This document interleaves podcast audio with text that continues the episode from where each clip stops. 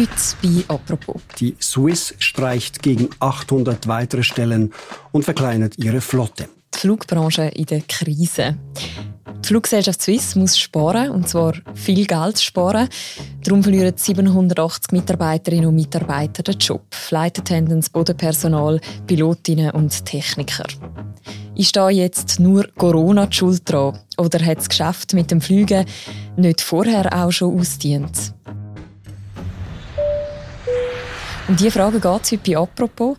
Mein Name ist Mirja Gabatuller und mein Gast ist Laura Fromberg, sie stellvertretende Leiterin der Wirtschaftsredaktion bei Tamedia und Expertin für Aviatik. Laura, wann bist du das letzte Mal in einem Flugzeug gesessen? Das ist gar nicht so lange her, würden wahrscheinlich viele Leute sagen. Das war kurz vor Weihnachten, äh, als wir meine Familie besuchen geflogen sind in Deutschland. Und es war für mich aber das erste Mal nach einem halben Jahr. Und ich bin eigentlich was komplett anderes gewöhnt. Ich bin früher beruflich zweimal im Monat geflogen. Ich weiß, dass es jetzt umweltmäßig nicht optimal ist, aber es war halt einfach so. Ich liebe Fliegen auch, mir hat es gefehlt und jetzt ist es für mich fast schon wieder zu lange her, auch wenn man das eigentlich nicht sagen sollte. Und wie fühlt sich das an, im Moment so zu fliegen? Ist etwas anders? Es ist schon ein bisschen anders insofern, dass man halt eine Maske trägt und alle tragen Masken, alle sind ein bisschen vorsichtiger. Es ist aber auch einiges bisschen besser, ist mir aufgefallen. Beim Ein- und Aussteigen geht es viel geordneter zu als auch schon. Früher haben alle gedrängelt und standen sich im Weg rum. Jetzt sind alle ein bisschen mehr Abstand, vorsichtiger.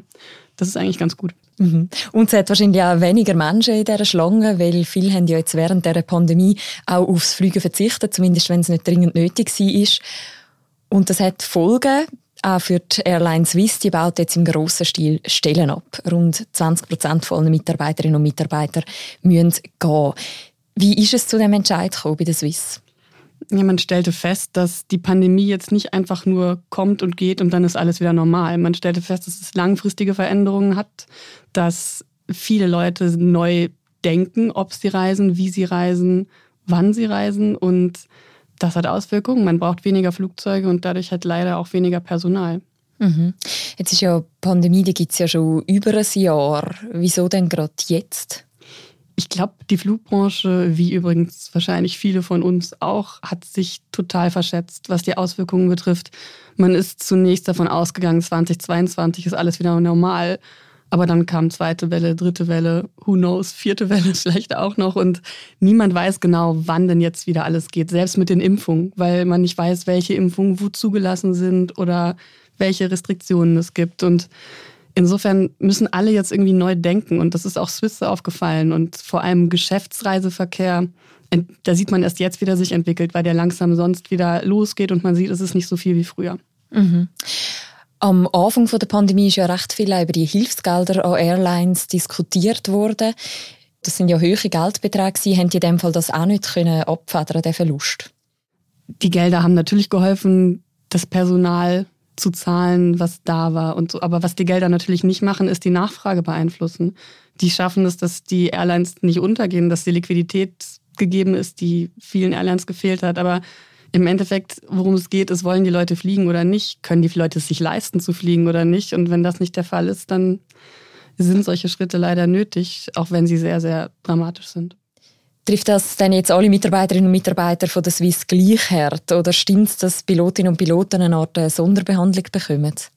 Sonderbehandlung ist vielleicht ein etwas hartes Wort, aber das Cockpitpersonal hat einen GAV, der relativ stark ist äh, und viel Kündigungsschutz beinhaltet und Möglichkeiten über Teilzeitlösungen, solche Dinge vielleicht abzufedern. Also es sind weniger Pilotinnen und Piloten betroffen als jetzt in anderen Bereichen. Das ist so. Aber gleichzeitig, wenn man einen guten GRV hat, ist das halt so.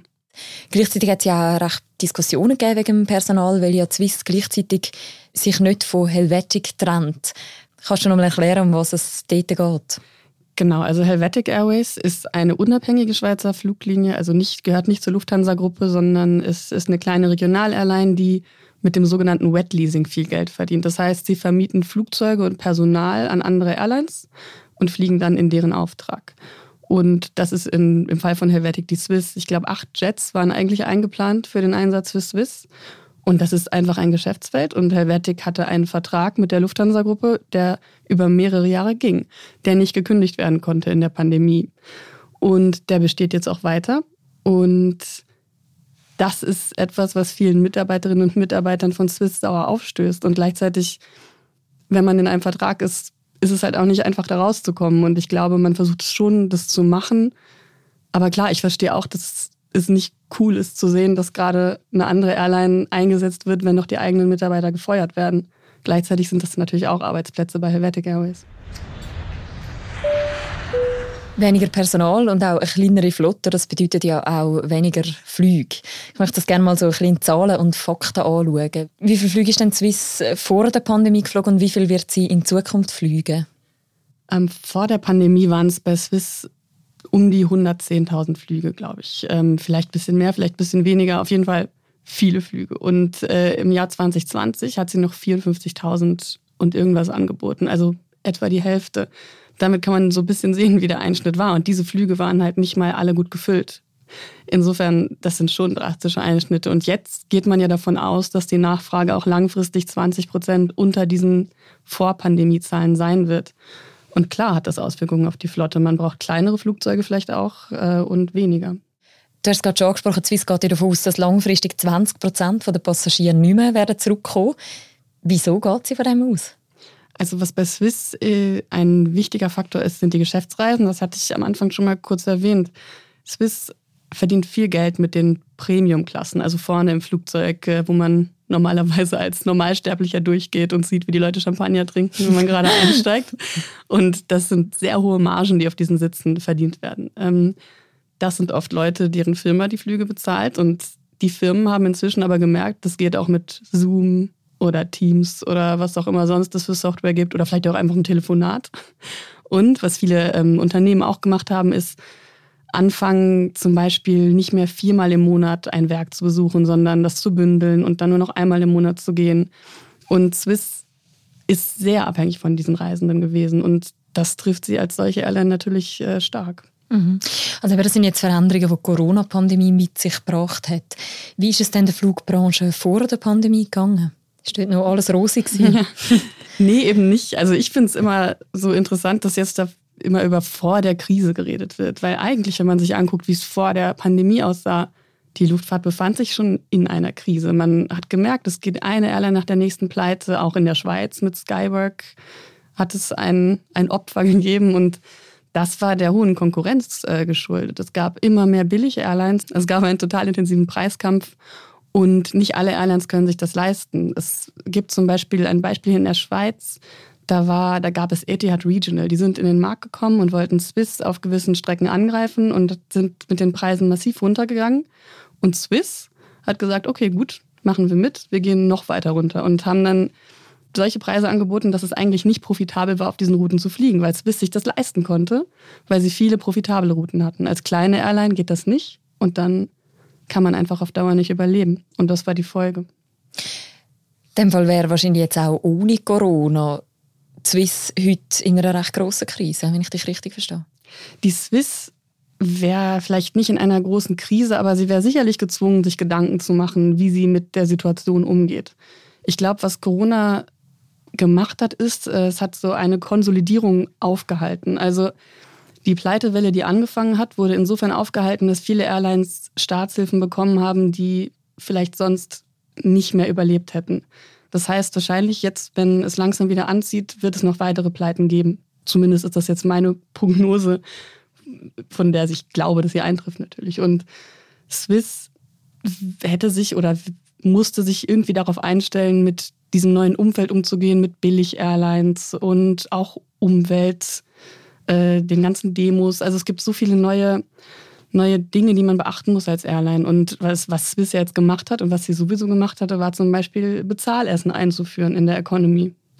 Und das ist eine Folge davon. Also das hat nichts mit der Pandemie zu tun. Das war schon vorher angekündigt. Mhm. Ich möchte mal noch auf die einzelnen Gründe ein bisschen eingehen. Du hast jetzt gerade schon erwähnt, die Klimabewegung, die hat ja in den letzten Jahren extrem viel Aufwind gehabt und sie hat eben das Fliegen als eines von ihren Findbildern, das kann man glaube ich so sagen. Hätten das auch tatsächlich einen realen Einfluss gehabt auf, auf den Betrieb der Airline oder ist das eher wirklich so symbolischer Gegenwind sozusagen? Also Airlines haben immer gerne gesagt, man sieht doch die Passagierzahlen steigen weiter, auch bei jüngeren Leuten. Und das war so. Also tatsächlich einen direkten, realen Einfluss hatten die Fridays for Future jetzt nicht. Gleichzeitig muss man auch überlegen, wie alt die Demonstrantinnen und Demonstranten waren. Und die waren jetzt noch nicht so alt, dass sie ständig allein in die Ferien fliegen. Die gingen noch zur Schule. Aber in Zukunft wird das sicherlich wichtiger, wenn sie dann selbst Geld verdienen und sich überlegen, fahre ich mit dem Zug oder wie auch immer sonst mit dem Schiff oder steige ich ins Flugzeug. Und dann muss man sich als Airline Gedanken machen, wie, wie fange ich das auf? Wie behalte ich diese Kundinnen und Kunden trotzdem? Du hast vorhin schon gesagt, der eine Bereich sind ja die Geschäftsreisen, die jetzt abnehmen. Das andere sind ja eben das, was du jetzt auch erwähnst, nämlich die Ferienreisen, also die Freizeitreisen. Ist es denn nicht so, dass wir eigentlich mehr und mehr in die Ferien fliegen? Also, dass es eher ein Trend ist, der so zunehmend ist? Ja, also es, es hat zugenommen, dass man diese Freiheit hat. Also wir haben alle das Bewusstsein, wir können jetzt einfach ins Flugzeug steigen und ab nach Spanien, Portugal oder sogar noch weiter weg und es ist einigermaßen günstig. Gleichzeitig glaube ich aber, dass in der Pandemie auch so ein Bewusstsein dafür stattgefunden hat, man kann dieselbe Art Erholung auch näher oder anders finden. Und diese Kundinnen und Kunden zurückzugewinnen, wird nicht so einfach. Äh, die zu überzeugen, hey, vielleicht doch mal nach Mallorca. Das kann anstrengend sein und das muss man vermarkten, indem man auch die Umwelt mitdenkt und indem man die Möglichkeit zur Kompensation gibt. Die gibt es inzwischen bei sehr vielen Airlines und bei Swiss jetzt zum Beispiel auch. Aber das ist sicherlich ein Grund. Und hinzu kommt auch, und das ist in der Swiss vielleicht nicht ganz so drastisch, aber viele Menschen haben ihren Job verloren jetzt durch die Pandemie und haben auch weniger Einkommen und können sich vielleicht auch Flüge einfach nicht mehr leisten die sogenannten Billigflüger werden ja oft so ein bisschen als Sündenböck ähm, dargestellt. Sind denn das wirklich die, die so die ganze Krise ausgelöst haben in der Flugbranche? Es kommt ein bisschen darauf an, wen man da fragt. Also die traditionellen Airlines oder Legacy Carrier, wie man sie in der mhm. Fachsprache nennt, die sagen, ja, natürlich sind die schuld. Wer so billige Flüge anbietet, dann wird auch mehr geflogen und mehr CO2 äh, ausgestoßen. Die Billig-Airlines hingegen sagen so ein Quatsch. Äh, unsere Flug Flugzeuge sind voll, das ist effizient. Wir haben keine Business Class, die viel Platz wegnimmt und noch viel mehr CO2 verbrennt. Das ist so ein Glaubenskampf oder in, in erster Linie auch ein Marketingkampf zwischen den Airlines, ehrlich gesagt. Ich glaube, dass jetzt Billigflieger auf den Markt kamen, war eine komplett natürliche Entwicklung. Es gibt keine Branche, die sich nicht weiterentwickelt, wo es nicht solche Entwicklungen gibt. Und Billigflieger haben vor allem auch ein Interesse, moderne Flotten zu haben, weil die weniger Kerosin verbrauchen und billiger sind. Also die nennen sich ja auf äh, Englisch auch Low-Cost Airlines und nicht billig Airlines. Also sie, sie basieren ihre günstigen Preise auf geringen Kosten und da ist äh, Umweltfreundlichkeit glücklicherweise noch ein wichtiger Faktor. Mhm. Aber kann man trotzdem sagen, dass Airlines allgemein so ein, ein gewisses Prestige, was sie vielleicht früher mal hatten, irgendwie eingebüßt haben? Klar, also wenn man sich die Bilder von früher anguckt, wo die Leute mit äh, Kristallgläsern Champagner getrunken haben, so das, ich glaube, das macht man nicht mehr, mehr in der First Class heutzutage so. Also ich bin noch nie First Class geflogen, aber genau, heute gibt es Ökonomie. Genau, also es gibt diesen Glamour, der ist vorbei. So, aber ich, ich finde Fliegen einfach immer noch spannend, weil ich glaube, das Gefühl, man ist über den Wolken und man sieht die Welt von oben, das wird nie vorbeigehen. So, ähm, das ist jetzt einfach als Flugnerd meine eigene Ansicht, aber klar, dieser super Glamour ist weg, außer man fliegt jetzt immer nur Business Class, aber wer macht das schon? Mhm. Swiss oder früher mal noch Swissair ist ja als Firma extrem, mit extrem viel guten, positiven Gefühlen verbunden für viele Schweizerinnen und Schweizer. Kannst du uns vielleicht noch mal so ein bisschen mitnehmen? Wie hat sich das Bild von dieser Airline verändert in der Geschichte? Ja, die Swissair war, ich glaube, der Stolz sehr vieler Schweizerinnen und Schweizer. Die Flugzeuge mit dem Schweizer Kreuz gehen in die Welt. Und in vielen Ländern denkt man, glaube ich, immer noch Swiss heißt Swiss Air. Ich war irgendwann mal in Berlin neulich und dann wurde auch gesagt, Swiss Air Flug so und so ist jetzt zum okay. Einsteigen bereit. Das war, irgendwie ist Swiss Air noch so ein Begriff. Und auch deshalb ist es, glaube ich, für viele so emotional zu sehen, wie viele Flugzeuge jetzt während Corona parkiert sind am Flughafen oder in Dübendorf oder wo auch immer sonst, weil, weil sie an diese Bilder von 2001 erinnert sind, als die ganzen Swissair-Flieger parkiert waren aufgrund des Groundings und danach folgte die Pleite. Und das schürt natürlich auch Ängste. Und gleichzeitig äh, entstand ja danach eine neue Schweizer Airline. Äh, für viele war das ein Problem, weil die Lufthansa-Gruppe, die äh, relativ billig die Airline kaufen konnte und daraus die Swiss gemacht hat. Ich meine, es gibt auch oft äh, diese Stimmen, die sagen äh, Swiss Hansa und es sei eine deutsche Airline. Und gleichzeitig, es ist immer gut, Teil einer Gruppe zu sein, wenn es in so einem Business ist wie der Luftfahrtbranche, weil da sehr vieles über die sogenannten Skaleneffekte läuft. Das heißt, wenn man Größe hat, profitiert man. Man kann Rabatte verhandeln beim Einkauf von Flugzeugen, Treibstoff und wer weiß was sonst noch, Aus, Ausrüstung. Und man hat Vorteile, dass man umsteigen kann über Hubs. Das macht Lufthansa ja sehr viel. Also Swiss profitiert extrem davon, weil viele Umsteigepassagiere über Zürich fliegen, die aus Frankfurt, München oder Wien kommen. Aber trotzdem, auch wenn Swiss Teil ist von dieser grossen Gruppe, ist es jetzt trotzdem zu dieser Entlassungswelle gekommen. Kann man so ein bisschen sagen, das ist zugespitzt gefragt, das Anfang vom Ende von der Swiss? Ich glaube eben gerade, weil sie Teil der großen Gruppe sind, dass das nicht so ist. Die Lufthansa braucht die Swiss auch äh, als eben eine Airline, die viele Ziele gut abdeckt und das immer gemacht hat mit einer hohen Qualität. Und ich glaube, de, der Ruf von Swiss in der Schweiz sagt man vielleicht Swiss Hansa, aber in der, im Rest der Welt ist die Swiss schon für viele eine Schweizer Airline und sie profitiert sehr von diesem Ruf und ich glaube nicht, dass es jetzt das Ende von Swiss ist. Also ich bin, ich glaube es nicht nur, ich bin sicher. Und jetzt abgesehen von der Swiss, wenn wir jetzt mal so hypothetisch in 20 Jahre in Zukunft schauen, wie glaubst du, wie und wie viel werden wir dann noch fliegen? Ich glaube, wir werden auf jeden Fall nicht weniger fliegen als heute, auch wenn das viele denken. Ich hoffe persönlich, dass in 20 Jahren sich sehr viel getan haben wird, was die Nachhaltigkeit angeht, weil gerade sehr viel da geforscht wird, was nachhaltige Treibstoffe angeht. Ich glaube vor allem, das ist eine Zukunft. Es gibt synthetische Treibstoffe, die bis zu 80 Prozent an Emissionen einsparen können. Und ich glaube, wenn Airlines das einsetzen und überzeugend sagen können, es ist nicht so schlimm, mit uns zu fliegen, dann, dann steht dem nicht viel im Wege. Und ich glaube, das ist das Ziel. Mhm. Und du selber wirst nach der Pandemie auch wieder die zweimal im Monat ins Flugzeug setzen? Ja, wahrscheinlich schon. Ähm, bei mir ist jetzt hinzugekommen, ich habe äh, zwischendrin noch ein Kind bekommen und kann jetzt nicht mehr einfach durch die Gegend fliegen, wann immer ich will. Aber ich werde schon wieder mehr fliegen. Und ich muss aber auch sagen, ich kompensiere es auch immer. Das ist zwar eher fürs Gewissen, ehrlich gesagt. Ähm, andererseits, ich, ich, mir ist es irgendwie noch wichtig, zumindest das zu machen. Und ich habe schon auch ein Bewusstsein dafür entwickelt. Äh, ich fliege jetzt nicht nach Frankfurt oder München oder so. Also das, das mache ich schon nicht. Insofern irgendwie, ich glaube, wir alle haben so einen neues, neuen Weg gefunden, übers Reisen nachzudenken. Und das schadet ja auch nicht. Hm. Danke vielmals, Laura, für das Gespräch. Gerne. Das war eine weitere Folge von «Apropos», einem täglichen Podcast vom Tagesanzeiger und von der Redaktion Tamedia. Unser Podcast gibt es morgen wieder. Bis dann, macht's gut. Ciao zusammen.